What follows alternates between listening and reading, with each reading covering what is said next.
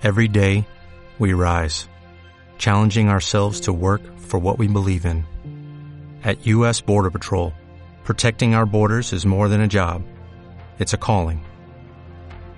Agents answer the call, working together to keep our country and communities safe.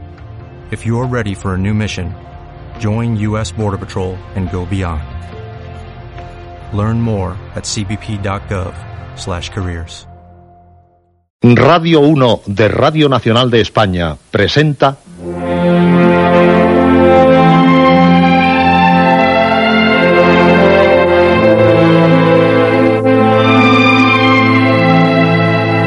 Historias.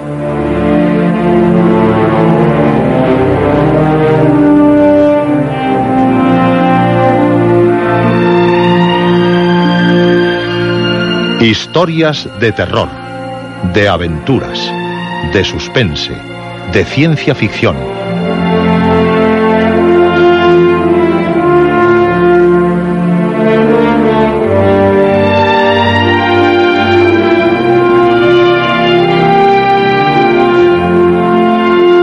Un programa escrito y dirigido por Juan José Plans.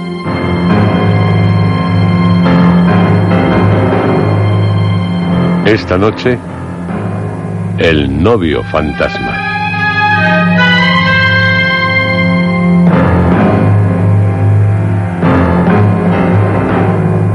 Esta es su noche. La noche de cuantos desean vivir las más fantásticas, las más sorprendentes, las más fabulosas historias. Como las historias de este programa, su programa, el del sonido del miedo.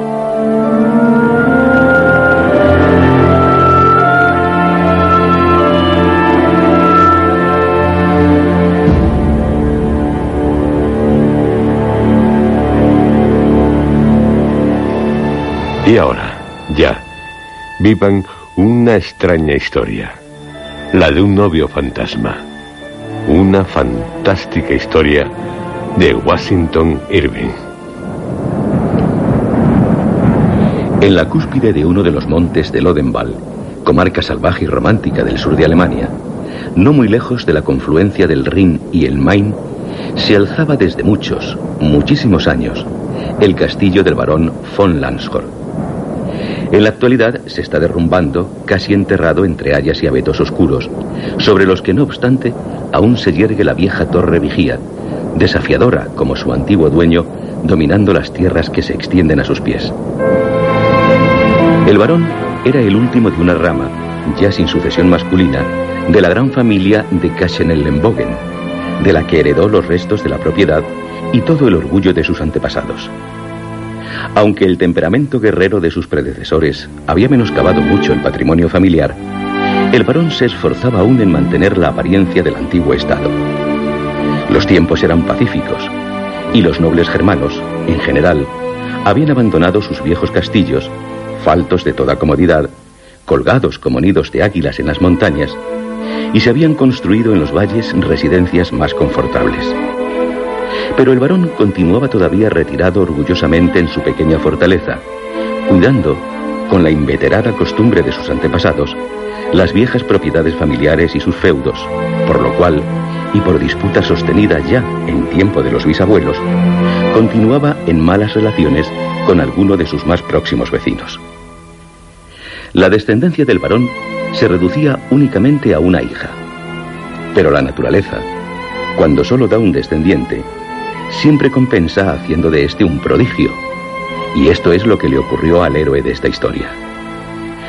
Todos los aduladores, parientes y amigos aseguraban al varón que la belleza de la joven no tenía igual en toda Alemania. ¿Y quién podría saberlo mejor que ellos? Además, se la había educado con gran esmero, bajo la vigilancia de dos tías solteronas que habían pasado algunos años de su juventud en una de las pequeñas cortes alemanas, por lo que estaban al corriente en todas las ramas de conocimientos necesarios para la educación de una perfecta señorita. De acuerdo con sus enseñanzas, la niña llegó a convertirse en un dechado de perfecciones. A los 18 años, La joven bordaba admirablemente y había tejido tapices con historias completas de los santos, con tal fuerza expresiva en sus semblantes y actitudes que parecían otras tantas almas arrancadas del purgatorio.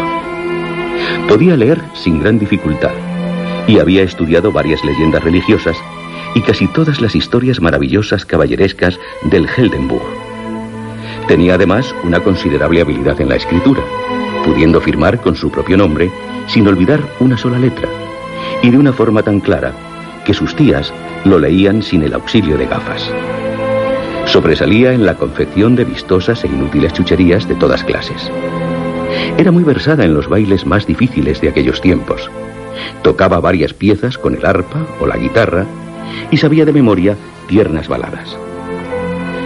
Sus tías, por haber sido también, en su ya lejana juventud, consumadas coquetas y expertas flirteadoras, estaban perfectamente capacitadas para ser guardianas, vigilantes y censoras severas de la conducta de su sobrina, ya que no hay dueña de prudencia más rígida y de decoro más inexorable que una coqueta jubilada.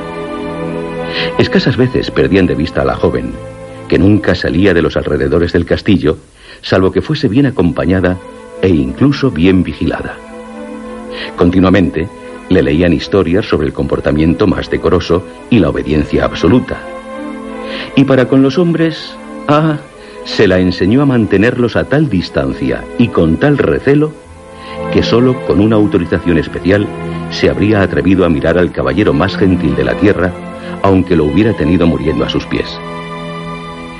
Los buenos resultados de este sistema se evidenciaban perfectamente. La joven era un modelo de castidad y corrección. Mientras otras malgastaban su dulzura entre los resplandores mundanos, expuestas a ser apresadas primero y desechadas más tarde por cualquier malintencionado, ella florecía recatadamente con una feminidad fragante y encantadora bajo la protección de aquellas inmaculadas solteronas como un capullo de rosa coloreándose hasta la madurez entre las espinas protectoras. Sus tías la contemplaban con orgullo y con cierto aire de triunfo, y alardeaban de que, aunque todas las demás jóvenes de la tierra pudieran perderse, gracias a Dios, no sucedería otro tanto a la heredera de los Cachenellenbogen.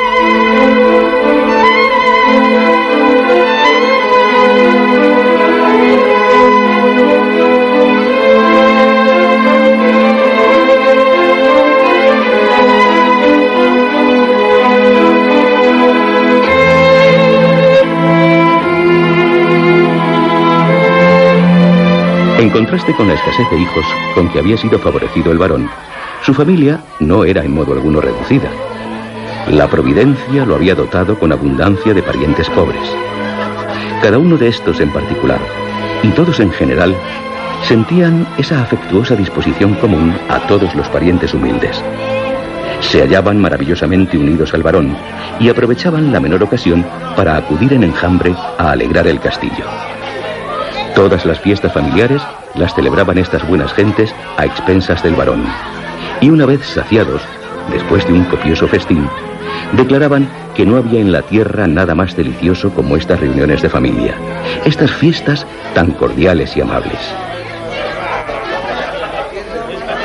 El varón, aunque de cuerpo pequeño, tenía un gran espíritu y lo llenaba de satisfacción la conciencia de saberse el hombre más grande en el pequeño mundo que lo rodeaba. Ay, amigos míos, en aquella ocasión... Gustaba de explicar historias extensas de los engolados guerreros antiguos, cuyos retratos miraban ceñudamente desde los muros de la estancia y no encontraba un auditorio semejante al formado por los que comían a su costa. Llegaron a una cueva... Era muy dado a lo maravilloso y un creyente convencido de todos los cuentos sobrenaturales tan corrientes en las montañas y valles de Alemania. Tenía una La fe de sus invitados era a veces superior a la suya propia.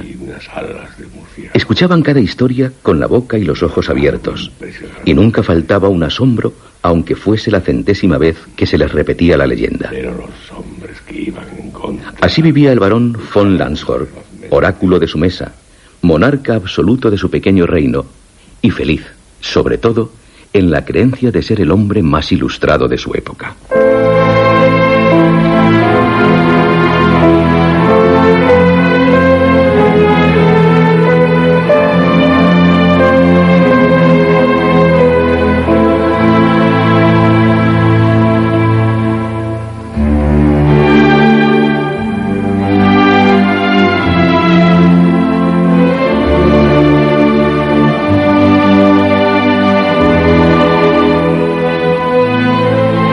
Los tiempos a los que se refiere esta historia, esa gran familia se reunía en el castillo para tratar de un asunto de suma importancia. Se iba a recibir al novio destinado a la hija del varón. Entre este y un viejo noble de Baviera, se había llevado a cabo una negociación para unir la dignidad de sus casas mediante el matrimonio de sus hijos. Los preliminares se habían verificado con el ritual propio del caso. Los dos jóvenes se dieron palabra de matrimonio sin conocerse y se fijó la fecha para la ceremonia del casamiento. Se había reclamado del ejército al joven conde von Altenburg y se encontraba ya en camino hacia el castillo del barón para ser recibido por su prometida. Desde Wurzburgo, donde se había detenido accidentalmente, se recibieron sus mensajes en los que detallaba el día y la hora en que esperaba llegar.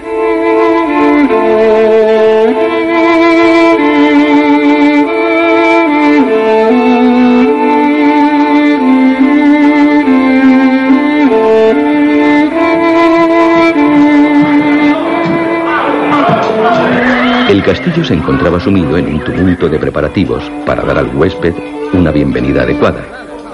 La gentil novia había sido apartada de todo el ajetreo con un cuidado nada común. Las dos tías solteronas se habían esmerado en su adorno y durante la mañana se ocuparon hasta de los más pequeños detalles de su atuendo. La joven se aprovechaba de la disparidad de los gustos de sus tías para seguir los dictados del suyo propio, que afortunadamente era mejor. Estaba tan encantadora como hubiera podido desear el novio más exigente. Y la agitación debida a la impaciente espera realzaba aún más el brillo de sus encantos. El suave sudor que cubría su cuello y semblante, la gentil agitación de su pecho, el constante arrobamiento de sus ojos perdidos en el ensueño, todo manifestaba la pequeña lucha que se estaba desarrollando en su joven corazón. Las tías revoloteaban sin descanso alrededor de la muchacha.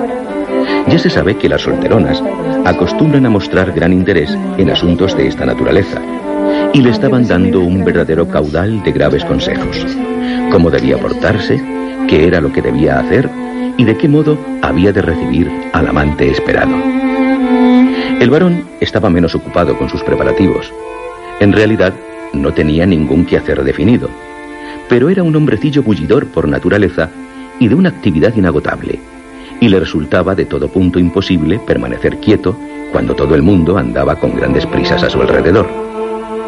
Se afanaba yendo y viniendo desde el desván hasta los sótanos con aire de infinita ansiedad.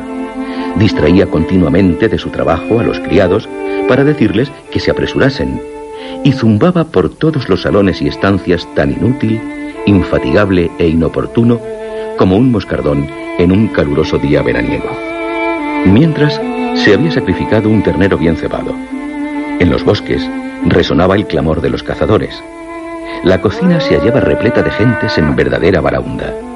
De las bodegas se sacaron auténticos océanos de vino del Rin y de Ferne, y hasta se había puesto a contribución la gran cuba de Heidelberg. Todo estaba dispuesto para recibir al distinguido invitado con el pan y la sal que evidencian el espíritu de la hospitalidad germana, pero el esperado visitante tardaba en hacer su aparición. Pasaban las horas y el sol, cuyos rayos habían iluminado los verdes bosques del Odenwald, brillaba ahora en las cimas de las montañas. El varón subió a la torre más alta y aguzó su vista, esperando encontrar algún signo lejano de la presencia del conde y de su séquito. Hubo un momento en que creyó haberlo descubierto. El sonido de los cuernos le llegó flotando desde los valles, prolongado por los ecos transmitidos por los montes. Se distinguió un grupo de jinetes al fondo, muy lejos, avanzando despacio por el camino, mas cuando habían casi alcanzado la falda de la montaña, cambiaron su dirección repentinamente. El último rayo del sol se esfumó y los murciélagos comenzaron a revolotear con el crepúsculo. La carretera se hacía cada vez más oscura a la vista y nadie parecía moverse en aquella, excepto algún que otro labrador que terminado el trabajo se dirigía a su hogar.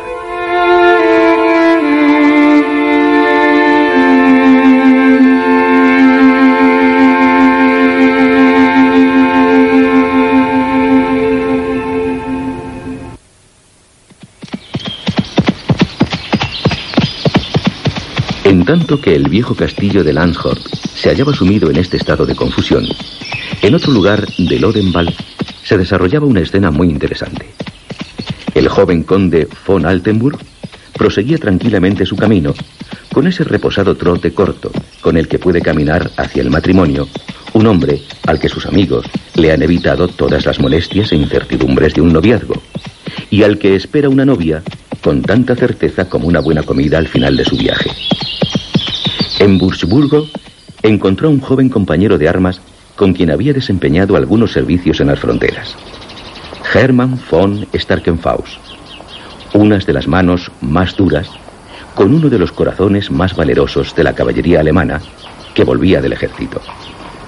El castillo de su padre no distaba mucho de la vieja fortaleza de Landshort, aunque una discusión hereditaria mantenía entre las dos familias una hostilidad enconada y una completa falta de trato. Con la alegría surgida al encontrarse, los dos amigos se relataron todas sus pasadas andanzas, y el conde contó la historia completa de sus próximas nupcias con una joven a la que aún no había visto, pero de cuyos encantos tenía las más prometedoras descripciones. Como el camino de los dos jóvenes era el mismo, acordaron proseguir juntos el resto de su viaje. Y para poder hacerlo, partieron de Wurzburgo a una hora temprana, dando el conde instrucciones a su séquito para que luego lo siguieran y alcanzaran.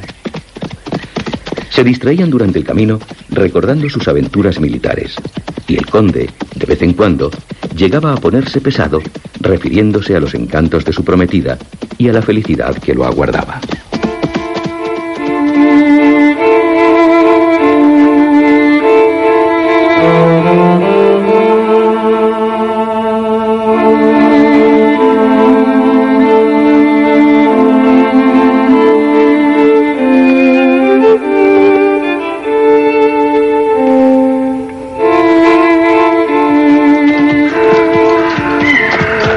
Esta manera, se internaron en las montañas del Odenwald y en aquel momento atravesaban uno de los pasos más solitarios que cruzan los bosques más espesos. Es de todos conocido que en los bosques de Alemania han abundado siempre los bandidos, tanto como los espectros en los castillos, y en aquellos tiempos los primeros eran particularmente numerosos, pues provenían de las hordas desbandadas de soldados que se dispersaban por el país. Así pues, no parecerá extraordinario el que los caballeros fuesen atacados por una banda de esos salteadores en lo más intrincado de la selva. Se defendieron con valentía, pero estaban próximos a ser vencidos cuando el séquito del conde llegó en su ayuda. Al ver a los recién llegados, los rufianes huyeron, no sin antes haber herido mortalmente al conde, que fue trasladado con todo cuidado y quietud a la ciudad de Wurzburgo, donde se requirieron los servicios de un monje de un convento cercano, hombre famoso por su destreza para cuidar tanto de las almas como de los cuerpos. Pero la mitad de los conocimientos del monje era superflua en este caso, ya que cuando llegó, los minutos de vida del desgraciado conde estaban contados. Con anhelante respiración, rogó a su amigo que partiese al instante para el castillo de Landshort y que explicase el fatal motivo que le impedía acudir a la cita con su prometida. Aunque no era ciertamente de los más exaltados amantes, se podía contar entre los hombres más etiqueteros, por lo que se mostró seriamente decidido a que este encargo fuese ejecutado con toda rapidez y de acuerdo con la más exquisita cortesía. Mientras, mientras no se haya hecho, mientras no se haya hecho así, eh, no descansaré con tranquilidad en mi sepulcro. En un momento tan impresionante, una petición de esta índole no admite réplica. Starkenfaus procuró calmar al agonizante, prometió sinceramente cumplir su deseo y le tendió la mano en señal de solemne promesa. Gracias. El moribundo la estrechó con reconocimiento, pero enseguida empezó a delirar, desvariando sobre su prometida, sus esponsales y su palabra empeñada. Ordenó que le dieran su caballo, con el que debía ir al castillo de Landshort, y expiró cuando se imaginaba que montaba en la silla.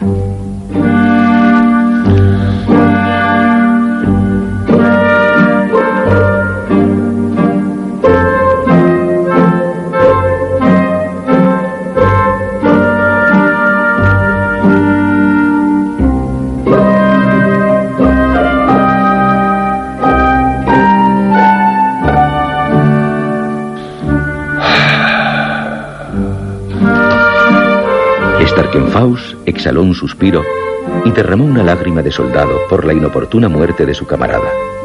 Y acto seguido, examinó la difícil misión que se le había encomendado. Su corazón se hallaba pesaroso y su mente perpleja. Iba a presentarse como un huésped no invitado en medio de una gente hostil a estropear su alegría con noticias fatales para sus esperanzas.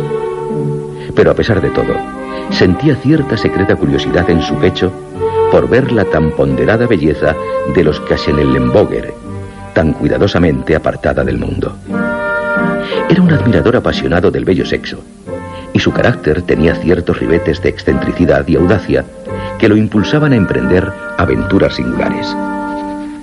Antes de su partida, dejó organizados con la Santa Hermandad del convento los solemnes funerales de su amigo, que habría de ser enterrado en la Catedral de Fursburgo, al lado de algunos de sus ilustres antepasados, y el apesadumbrado séquito del conde se hizo cargo de los restos de este.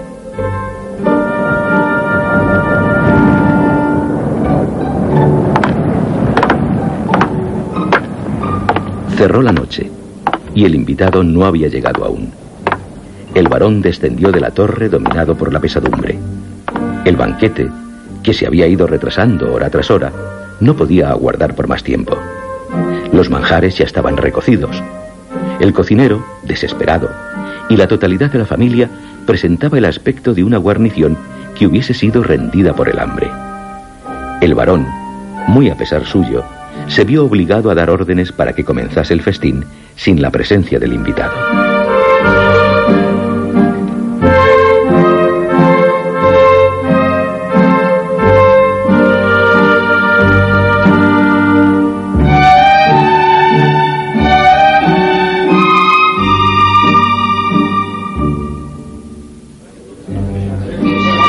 Hallaban ya todos sentados a la mesa cuando, justamente en el momento de comenzar, el vibrar de un cuerno que hizo sonar alguien junto a la puerta del castillo anunció la llegada de un extraño.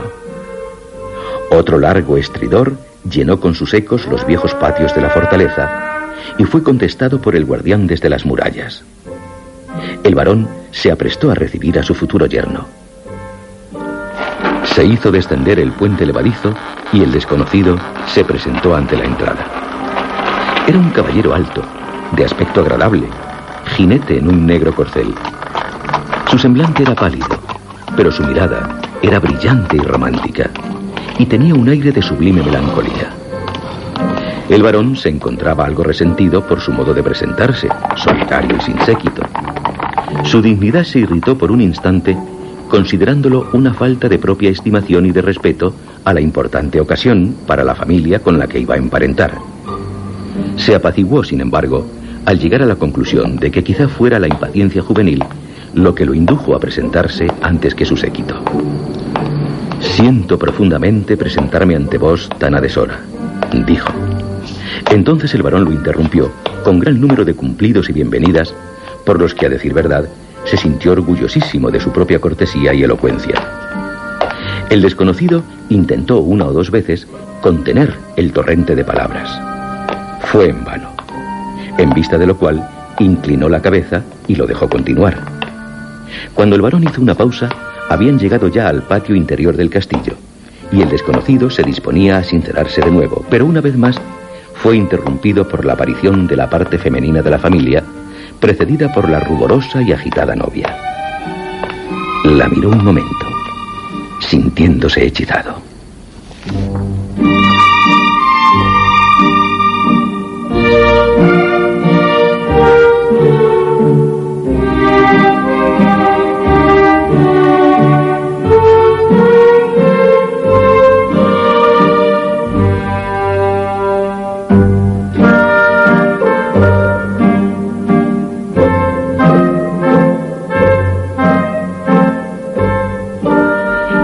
La sensación de que en esa mirada había ido su alma entera y se había quedado prendida por tal belleza.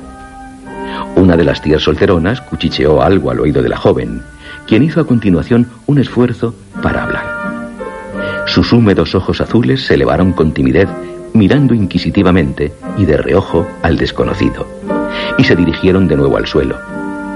Las palabras no llegaron a brotar, pero en sus labios jugueteó una dulce sonrisa y en su mentón se formó un suave hoyuelo, señales que daban a entender que la impresión no había sido desagradable. Era imposible para una joven en la enamoradiza edad de 18 años y predispuesta en gran medida al amor y al matrimonio, no quedar complacida con un caballero tan apuesto.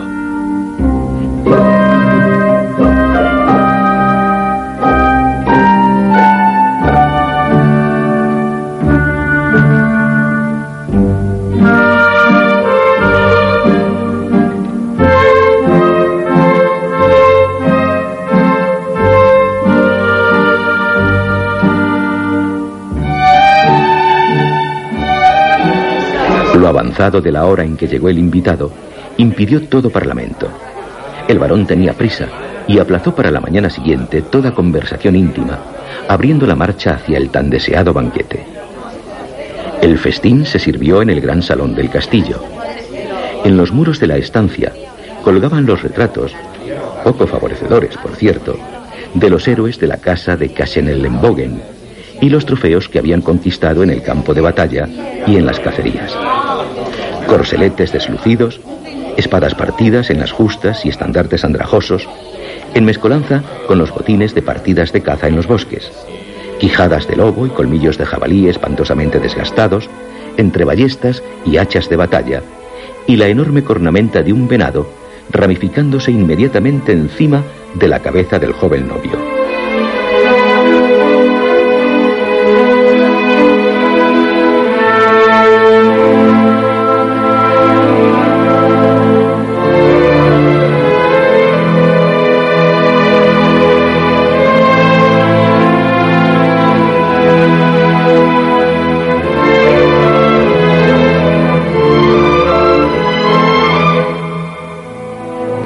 El caballero no se dio sino una cuenta somera de los asistentes y de los entretenimientos. Apenas probó bocado durante el banquete. Parecía absorto en la contemplación de la novia. Le habló con voz queda, imposible de oír para los demás. Ya se sabe que el lenguaje del amor jamás es a grandes voces. Mas, ¿dónde hay un oído femenino lo suficientemente sordo para no oír el más suave murmullo del amante? Había en sus modales una mezcla de ternura y seriedad que parecía ejercer un efecto poderoso en la joven, cuyos colores se presentaban y desaparecían mientras escuchaba con profunda atención. De vez en cuando le replicaba sonrojándose, y cuando volvía sus ojos, miraba de soslayo su aspecto romántico, dándole muestras de gentil felicidad. Era evidente que los dos jóvenes se habían enamorado completamente. Las tías, conocedoras a fondo de los misterios del corazón, declararon que se habían enamorado el uno del otro desde el primer momento. La fiesta prosiguió alegremente, o por lo menos ruidosamente, ya que los invitados gozaban de ese buen apetito que proporcionan los bolsillos vacíos y los aires de las montañas. El varón contó sus historias mejores y más largas, y nunca lo había hecho tan bien o con tan buenos efectos. Si había en ellas algo prodigioso, el auditorio permanecía pasmado. Y si se trataba de algo chistoso, se reía justamente en el momento oportuno. El varón, esta es la verdad, era demasiado serio, como la mayoría de los grandes hombres, para contar un chiste que no fuera estúpido. Sin embargo, un vaso lleno de excelente Hochheimer le infundía nuevos ímpetus continuamente. Hasta los chistes malos, en la mesa propia y acompañados de chispeante vino viejo, son irresistibles. Muchas cosas buenas se han dicho con ingenio más pobre o más sagaz y solo merecieron su repetición en ocasiones similares. Se susurraron muchas historias picantes en los oídos de las damas, a las que casi dieron ataques de risa que tuvieron de contener. Un primo del varón, alegre y cariancho, cantó una o dos canciones que obligaron a las dos tías solteronas a refugiarse tras sus abanicos.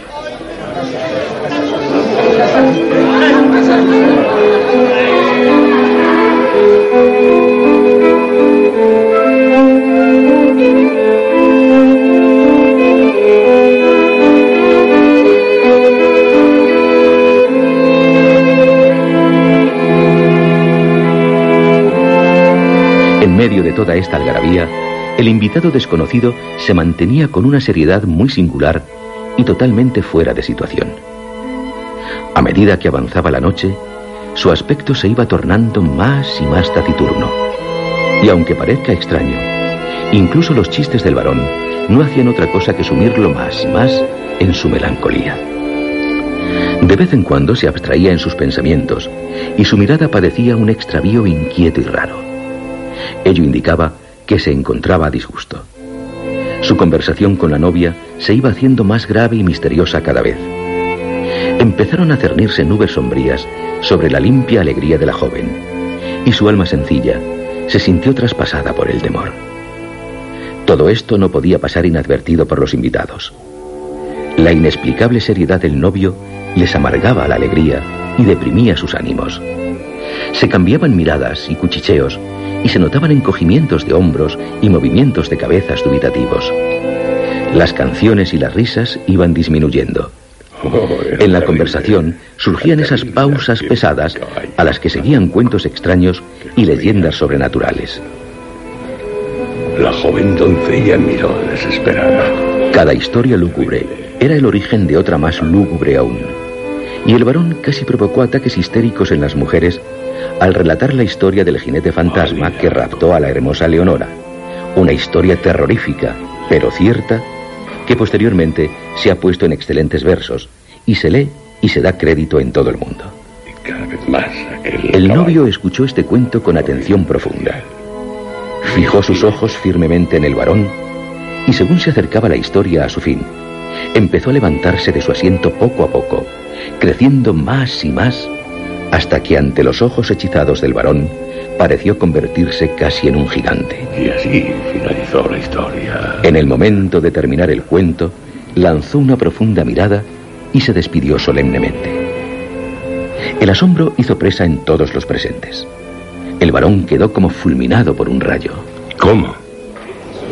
Abandonar el castillo a medianoche. ¿Por qué? Todo se ha preparado para recibiros. Se ha dispuesto una habitación para vos. Y ahora queréis marcharos. El desconocido movió la cabeza sombría y misteriosamente. Esta noche mi cabeza debe reposar en otra parte. En su respuesta, y en el tono de la misma, había algo que llenó de temor el corazón del varón, quien haciendo acopio de sus fuerzas, repitió sus hospitalarias súplicas. El desconocido, a cada oferta, denegaba con la cabeza silenciosa, pero firmemente, y después de despedirse de la concurrencia, salió lentamente del salón. Las tías solteronas quedaron completamente petrificadas. La novia bajó la cabeza y de sus ojos brotó una lágrima. El varón acompañó al forastero al patio principal del castillo, donde el negro corcel pateaba y resoplaba impaciente.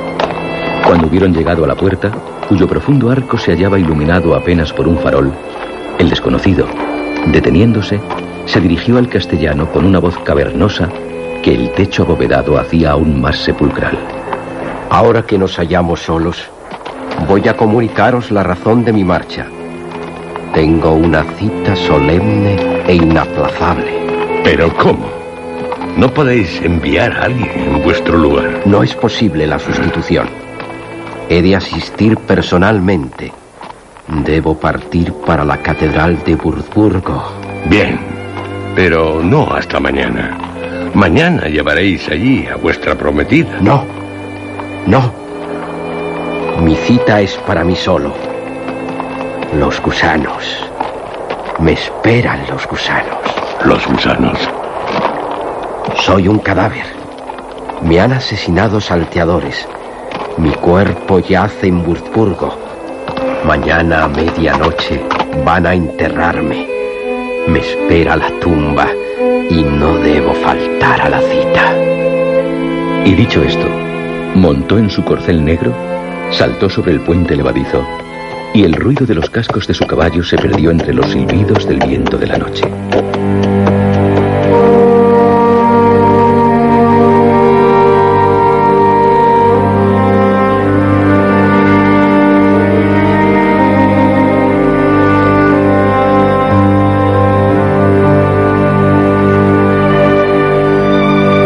El varón volvió al salón presa de la mayor consternación y relató lo que había ocurrido. Dos damas se desmayaron. Otras se sintieron enfermas al pensar que habían compartido el festín con un espectro. Alguien opinaba que se trataba del cazador fantasma, famoso en las leyendas germanas. Otros hablaron de apariciones de las montañas, de demonios de los bosques y de otros seres sobrenaturales que tanto han atormentado a la gente sencilla de Alemania desde tiempo inmemorial. Uno de los parientes pobres se aventuró a sugerir que podría haber sido una evasión en broma del joven caballero, y que lo truculento del capricho parecía encajar perfectamente con un personaje melancólico. Pero esta conjetura le hizo blanco de la indignación de todos los concurrentes, especialmente de la del varón, que lo miró como si fuera poco menos que un infiel, por lo que el pobre se apresuró a jurar de su herejía tan rápidamente como pudo para volver a la fe de los verdaderos creyentes. Pero cualesquiera que fuesen las dudas allí sostenidas, terminaron todas por completo al día siguiente con la llegada de mensajes dignos de todo crédito, confirmando la veracidad del asesinato del joven conde y su enterramiento en la Catedral de Wurzburgo. Es fácil comprender la desolación que esto produjo en el castillo. El varón se encerró en su cámara. Los invitados, que habían acudido para acompañarlo en su dicha, no podían pensar ni por un momento en abandonarlo en horas tan amargas. Erraban por los patios o formaban grupitos en el salón, moviendo las cabezas o encogiendo los hombros ante la desgracia de un hombre tan bueno, y se sentaban a la mesa y comían durante más tiempo que el de costumbre con objeto de levantar sus ánimos. Pero de todos ellos, la más digna de compasión era la novia enviudada. Perder un marido, y qué marido, sin haberlo siquiera abrazado. Si el fantasma pudo ser tan bien parecido y elegante, ¿qué no habría sido en la vida real? Los lamentos de la pobre muchacha llenaban la casa.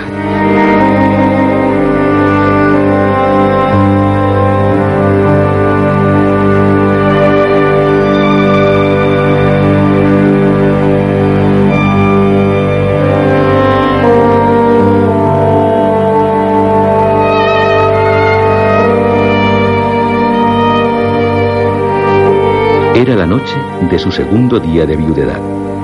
Se había retirado a su aposento acompañada por una de sus tías, que insistió en dormir con ella.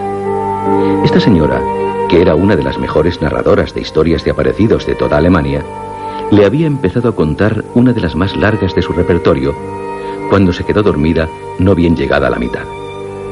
La cámara estaba muy retirada y daba sobre un jardincito. La sobrina yacía pensativa con la mirada puesta en los rayos de la luna, a los que vio mover en las hojas de un álamo frente a la celosía. En el reloj del castillo acababan de sonar las doce de la noche, cuando una suave música subió desde el jardín. La joven se levantó apresuradamente de la cama y se asomó con ligereza a la ventana. Entre las sombras de los árboles se erguía una figura alta. Cuando levantó la cabeza, un rayo de luna iluminó su semblante. Santo cielo. Tenía ante sí al novio fantasma. En aquel momento llegó a su oído un grito horrible. Y su tía, a quien había despertado la música y que silenciosamente la había seguido hasta la ventana, cayó en sus brazos desvanecida. Cuando volvió a mirar al jardín, el espectro había desaparecido. De las dos mujeres, era la tía la que más urgentemente necesitaba cuidados, ya que se hallaba fuera de sí por el terror. En cuanto a la joven, encontraba algo, incluso en el fantasma de su amante, que parecía acariciador. Seguía siendo la imagen de la belleza varonil.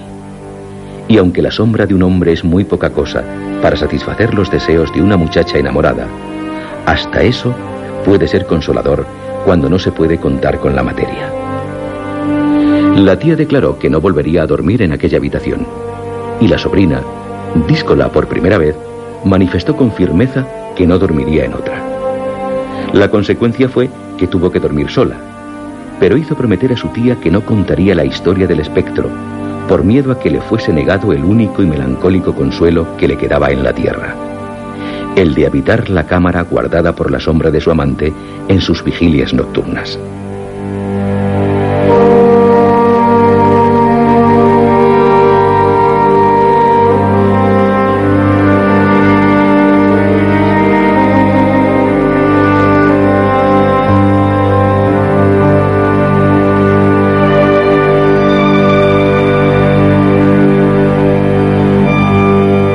Se sabe con certeza el tiempo que la anciana señora fue fiel a su promesa. Le gustaba con delirio hablar de lo maravilloso, y el ser la primera en contar una historia aterradora era su verdadero privilegio. No obstante, todavía se recuerda en los alrededores, como algo memorable dentro de la discreción femenina, el hecho de que guardase el secreto durante una semana entera, al fin de la cual fue repentinamente libre de ulterior limitación, cuando una mañana, ya sentados a la mesa para el desayuno, cundió la noticia de que no se encontraba la señorita. Su dormitorio estaba vacío. En la cama no había dormido nadie. La ventana apareció abierta. El pájaro había volado. El asombro y la ansiedad con que se recibió la noticia solo pueden imaginárselos quienes han presenciado la agitación que la desventura de un gran hombre produce entre sus amigos. Hasta los parientes pobres interrumpieron por un momento su trabajo infatigable con el tenedor cuando la tía, que al principio se había quedado muda, juntó las manos y exclamó que a la joven la había raptado el fantasma. En pocas palabras, relató la pavorosa escena del jardín y concluyó asegurando que el espectro debía de haberse llevado a su prometida. Dos de los criados corroboraron esta opinión al decir que habían oído el galope de un caballo bajando la montaña a eso de la medianoche, y no dudaban de que se trataba del espectro sobre su corcel negro, llevándose a su prometida a la tumba. Todos los presentes quedaron sobrecogidos por la horrible posibilidad, ya que los sucesos de esta índole son muy frecuentes en Alemania, como lo pueden atestiguar gran número de historias dadas por auténticas.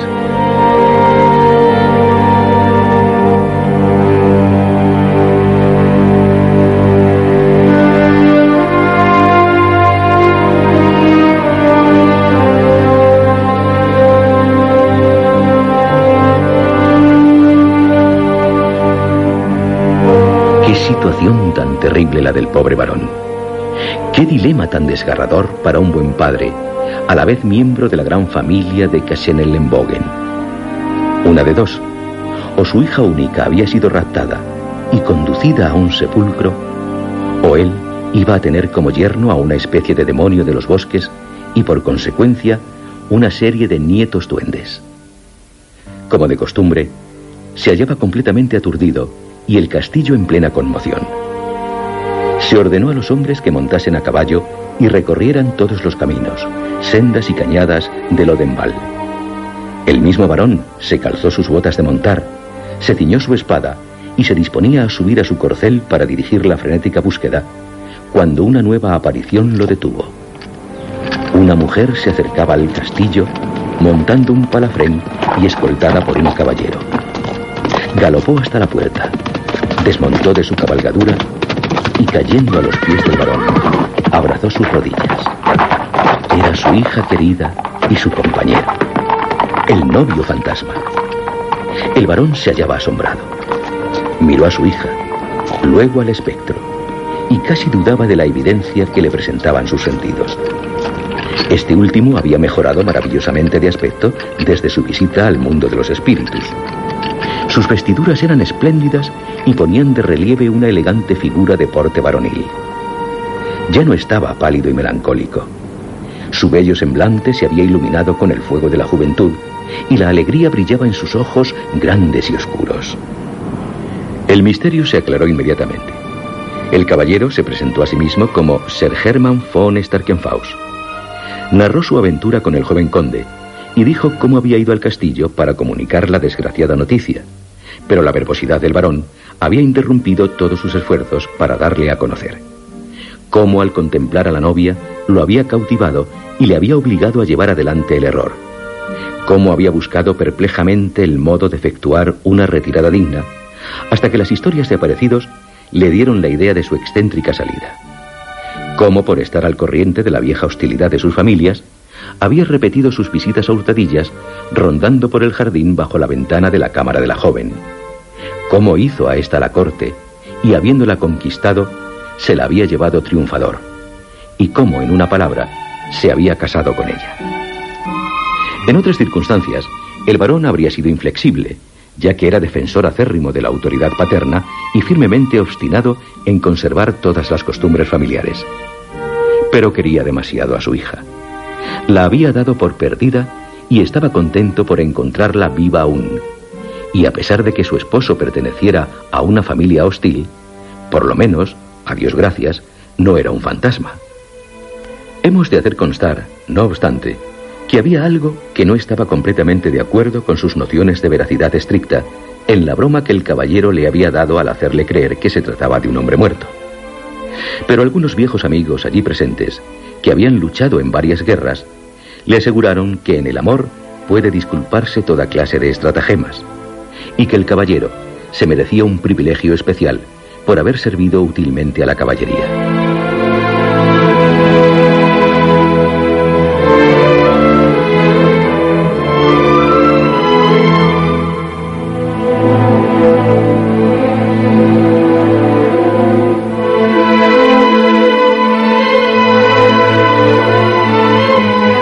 Las cosas se arreglaron con toda felicidad. El varón perdonó allí mismo a la joven pareja. Las fiestas se reanudaron en el castillo. Los parientes pobres recibieron al nuevo miembro de la familia con encantadora afabilidad. Era tan agraciado, tan gentil y tan rico. Las tías, esta es la verdad, se mostraron escandalizadas, en cierto grado, por el hecho de que su sistema de severa reclusión y de obediencia pasiva hubiera sido tan deficientemente aprovechado, pero atribuyeron todo a su negligencia por no haber colocado rejas en las ventanas. Una de ellas se sentía particularmente defraudada al ver aplastada su maravillosa historia y que el único fantasma que se había cruzado en su camino resultara ser una falsificación. La sobrina, en cambio, se mostraba completamente feliz de haberlo encontrado dotado de carne y sangre. Y así termina la historia.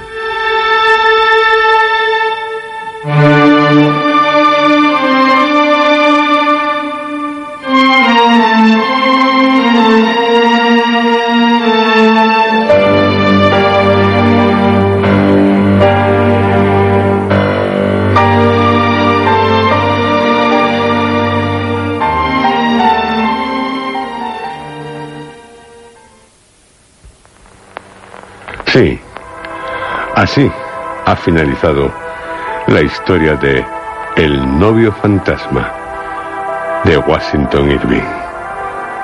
La de un falso fantasma. Pero no se confíen. No se confíe ninguno de ustedes. Porque hay fantasmas que lo son de verdad. Y los fantasmas, salvo el de Oscar Wilde, y alguno más, no suelen presentársenos con buenas intenciones. Al fin y al cabo, ellos no quisieron serlo y nos tienen envidia por ser lo que ellos desearían ser, de carne y hueso. Más fantasmas y de los de verdad habrá en historias. Pero en nuestro próximo programa, lo que les ofreceremos será una maravillosa historia.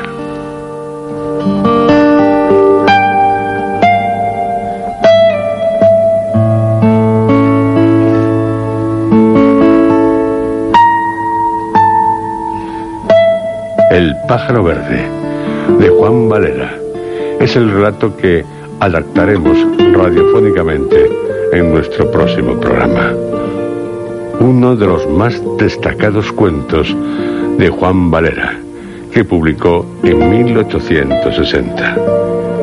El pájaro verde, como otros que ya les hemos ofrecido de Juan Valera, es una brillante muestra del poder imaginativo de este autor, también conocido por el andaluz universal.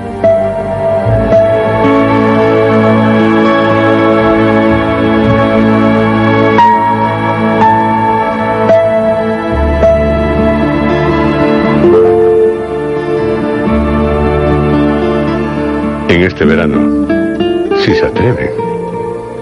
Y seguro que se atreverán. Son todos ustedes miembros del Club Historias, el Club de los Usados. Pues si se atreven este verano, podrán hacer un fantástico viaje. Un viaje que solo se vive en este programa, en historias. Porque se trata del viaje más extraordinario que mente humana pueda concebir. ¿Se imaginan cuál es? El viaje al centro de la Tierra. Iremos a Islandia en compañía de un profesor un tanto chiflado y de su sobrino. Y con ellos, y también con la colaboración de un guía, buscaremos el centro de la Tierra. No se lo pierdan, como tampoco en este verano la tétrica historia del Dr. Jekyll y Mr. Hyde.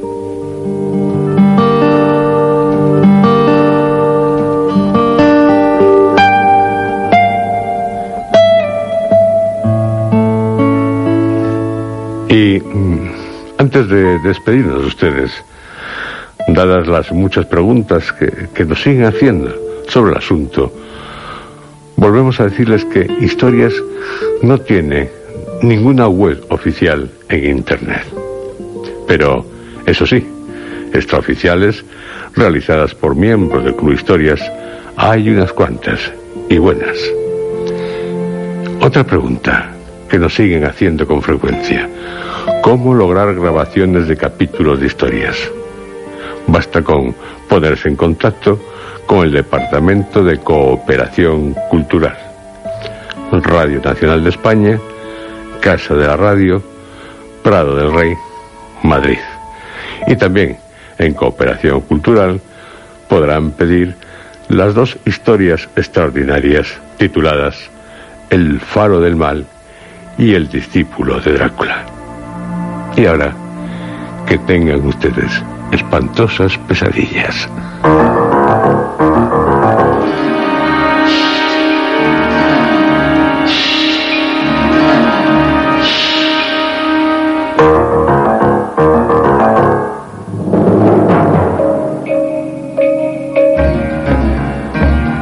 Escuchado ustedes, dentro de la serie Historias,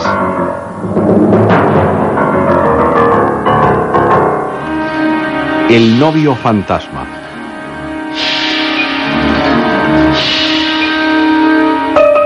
Este guion ha sido interpretado por Juan José Plans, José Antonio Ramírez y Javier Lostalé.